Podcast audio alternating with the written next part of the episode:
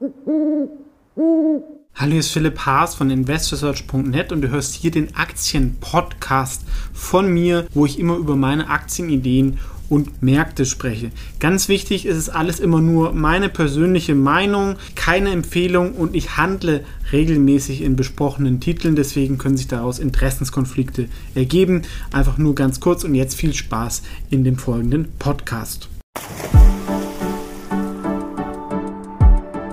Hallo, hier ist Philipp Haas von Invest Research TV. In diesem Video geht es mal wieder um eine bekanntere Aktie, die jeder kennen sollte oder zumindest das Produkt, nämlich Nike. Ja, der Name kommt von dieser griechischen Göttin und hat wirklich auch ein tolles Logo und ist der ewige Konkurrent zu Adidas und seit 89 der führende Sportartikelhersteller der Welt. Die Marke ist extrem stark, weltweit bekannt. Wir sehen hier unten, dass sich die Verkäufe eigentlich wirklich global verteilen, ähm, entweder direkt ja, über eigene Shops und Webseite oder über das sogenannte Wholesale-Segment. Also wenn ihr bei Salando oder bei Intersport Nike kauft, ist es das.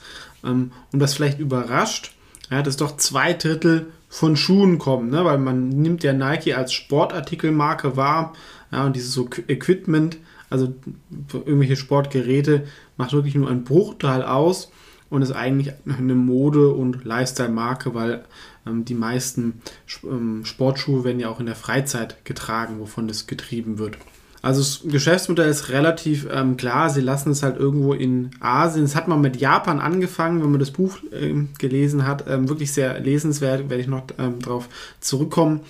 Ähm, aber inzwischen wird, ist das sehr manueller Prozess. Das wird noch viel mit der Hand gemacht. Irgendwo in Asien wird es importiert und relativ teuer verkauft. Mit der Marke dann drauf. Und es gibt ja sogar Leute, die ähm, irgendwelche Sneakers und so sammeln. Dazu gehöre ich nicht.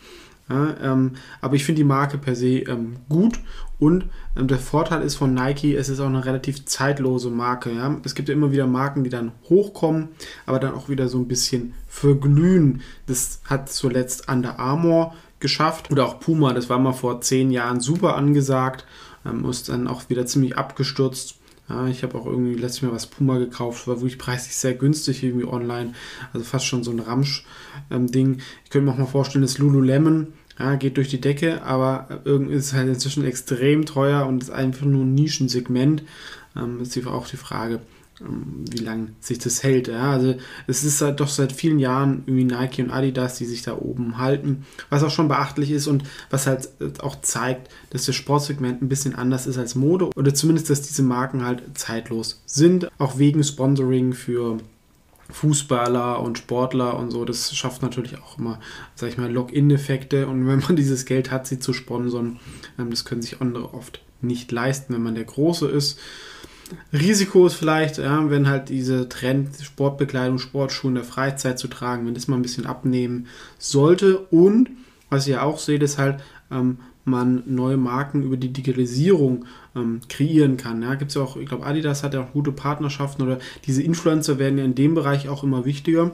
Und statt einer Partnerschaft mit denen könnten die natürlich auch irgendwann sagen, wir machen unsere eigene Marke oder jemand anderes greift es auf und macht wirklich so eine sehr moderne vielleicht noch günstige oder teure Marke mit einer reinen Influencer-Strategie könnte auch funktionieren. Insgesamt profitieren sie halt noch, dass die globale Mittelschicht weiter wächst, ne, dass immer mehr Leute sich das leisten können. Ähm, zuletzt hat aber natürlich auch Corona belastet. Ne? Einzelhandel war zu, Leute machen weniger Sport, Sportgroßveranstaltungen werden abgesagt, das belastet natürlich schon. Aber wir sehen hier auch, sie sind wirklich mit großem Abstand noch vor Adidas da die Nummer 1 und alle anderen wirklich ferner unterliefen und werden ähm, nie eine Chance haben, da aufzuschließen. Das ist natürlich auch ein gewisser Wettbewerbsvorteil. Von der Kultur, wie gesagt, ähm, ich äh, kann es jedem empfehlen, mal das Buch Shoe Dog von Phil Knight ähm, zu lesen. Gibt es auch als deutsche Version, ist auch verlinkt in diesem Video. Ist wirklich sehr kurzweilig, aber zeigt halt auch, 20 Jahre lang war das extrem harte Arbeit und es war auch keine super Firma. Ja, also es war, die hatten irgendwie nie Geld oder sogar 30 Jahre immer nur Probleme. Und irgendwann gegen Ende ist es dann abgehoben. Das war aber auch erst in den 80ern. Und Phil Knight ist auch inzwischen einer der reichsten Menschen der Welt. Ähm, der ist natürlich jetzt nicht mehr Chef, weil er sehr alt ist, sondern ist das der John Donahoe. Ich habe den Namen nicht so super in Erinnerung. Der irgendwie bei eBay hat er, finde ich, keinen guten Job gemacht. Bei Serviceware ist er rausgegangen, da vielleicht ein bisschen besser. Ähm, ist jetzt nicht so mein Favorite CEO und ist halt auch nicht mehr Gründer geführt. Und diese Kultur kann dann auch irgendwann verloren gehen, wenn der Gründer halt gar nicht mehr da ist ähm, und wenn der irgendwann ablebt. Ähm, aber sie nehmen auch Herausforderungen natürlich an. Es gibt auch eine Yoga-Linie ähm, seit neuestem, ähm, um sich gegen Lululemon zu positionieren. Das könnte die Aktie natürlich auch belasten. Und sie werden auch politisch. Also die Marke hat sich auch sehr linksliberal positioniert, obwohl der Gründer zum Republikaner ist. Auch interessant. Vielleicht geht es dann auch da nur ums Business. Ja, von den Finanzen, deswegen ist natürlich auch ein bisschen Everybody's Darling, ist eine Marke, die jeder kennt, ist ein Geschäftsmodell, was einfach zu verstehen ist und es ist doch sehr, sehr stetig gewachsen. Ja, selbst in der Finanzkrise ähm, gab es keinen Rückgang, Margen auch sehr, sehr stabil und wir sehen, das geht relativ ruckzuck nach oben. Jetzt zuletzt 2020 gab es zum ersten Mal halt so einen Dip wegen dieser Sondersituation. Das sollte aber auch wieder zu einem Aufholeffekt dann im nächsten Jahr kommen. Ähm, plus, sie könnten natürlich noch die Margen dann noch verbessern, wenn sie halt noch mehr eigenen Online-Vertrieb machen, dass sie dann noch mehr Kontrolle haben, auch über den Preis, weniger Wholesale. Also das wird man, glaube ich, bei vielen Marken sehen, dass die langfristig davon sogar profitieren können. Aktie ist natürlich auch so vom Chart so ein Dauerbrenner, wobei man halt auch sagen muss, hier gab es eine ähm, Multiple Expansion. Ne? Also man konnte die Aktie ähm, deutlich günstiger vom KGV kaufen ähm, und ähm, Corona hat man hier gar nicht irgendwie richtig gemerkt. Ist, denke ich, auch von viel von ETF-Geldern getrieben, weil es natürlich auch so ein, ein relatives Schwergewicht zum MSCI World oder S&P 500 ist mit einer Marktkapitalisierung von 160 Milliarden Euro oder 200 Milliarden Dollar ungefähr. Der gesamte Sektor finde ich teuer. Eine Puma ist auch teuer, auch eine Adidas ist relativ teuer.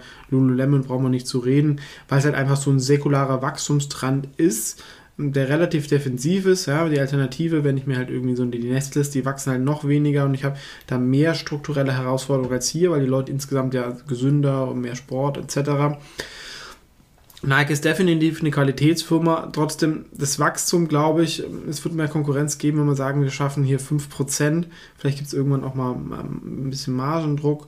Ähm, Game ist natürlich die Digital Transformation, wenn sie das hinbekommen. Trotzdem, ich finde, ein 22er Multiple ist für so ein Schwergewicht fair und man hat auch ein bisschen Markenrisiko, ne? wenn man sich, weil im Modebereich, es gibt ja doch mal, wenn was weniger angesagt werden kann, ähm, das kann dann schon mal belasten. Ja? Man hat ja nicht so irgendwie wie eine Unilever 100 verschiedene Marken, da ist schon ein gewisses Risiko, deswegen, ich finde, einen 22er würde ich es kaufen war auch in der Vergangenheit gut möglich. Inzwischen ist es deutlich teurer. Also wenn wir auch hier die Schätzungen für 21 nehmen, die meiner Meinung nach auch eher optimistisch sind, ähm, kommen wir hier auf einen 33er KGV.